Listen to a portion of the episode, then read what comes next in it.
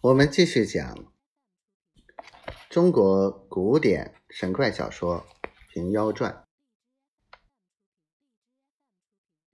忽一日，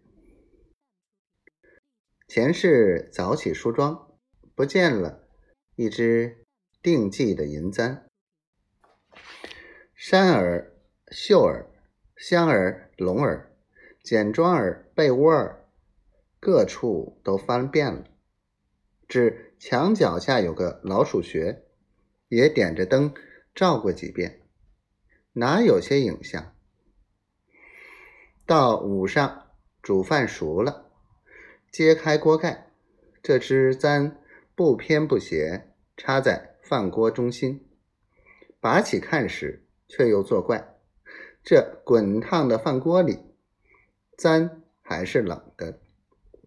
前世。恐丈夫不信，瞒过不提。又一日早起下床，正要穿绣鞋，却不见一只。赵一道：“想是猫闲了去，另换一双穿吧。”那日赵一出门不多时便回，袖里摸出一只鞋与妻子看，问道：“可是你的？”前世道：“正是，哪里是来？”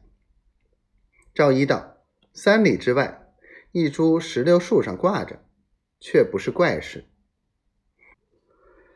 前世方才敢把银簪之事对丈夫说起。”赵一道：“此必山魈鬼魅所为。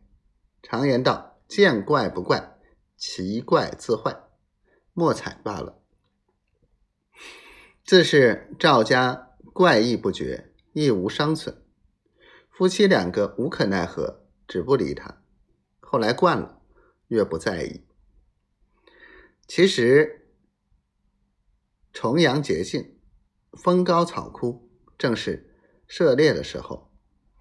赵一和几个一般的猎户，驾着鹰犬，挂了弓箭，各执使惯的器械，出了紫铜村，到山中打猎。但见。人人逞勇，个个夸强。逞勇的道：“一箭可贯双雕。”夸强的道：“一人能避二虎。”嗷的嗷，叫的叫，声音凄惨。惊骇的无非是野兽飞禽，死的死，活的活，血肉淋漓；束缚的总只是披毛戴角。鹰犬媚人偏做事，刀枪遇物本无情，只图多获做生涯。一任旁人呼鸟贼。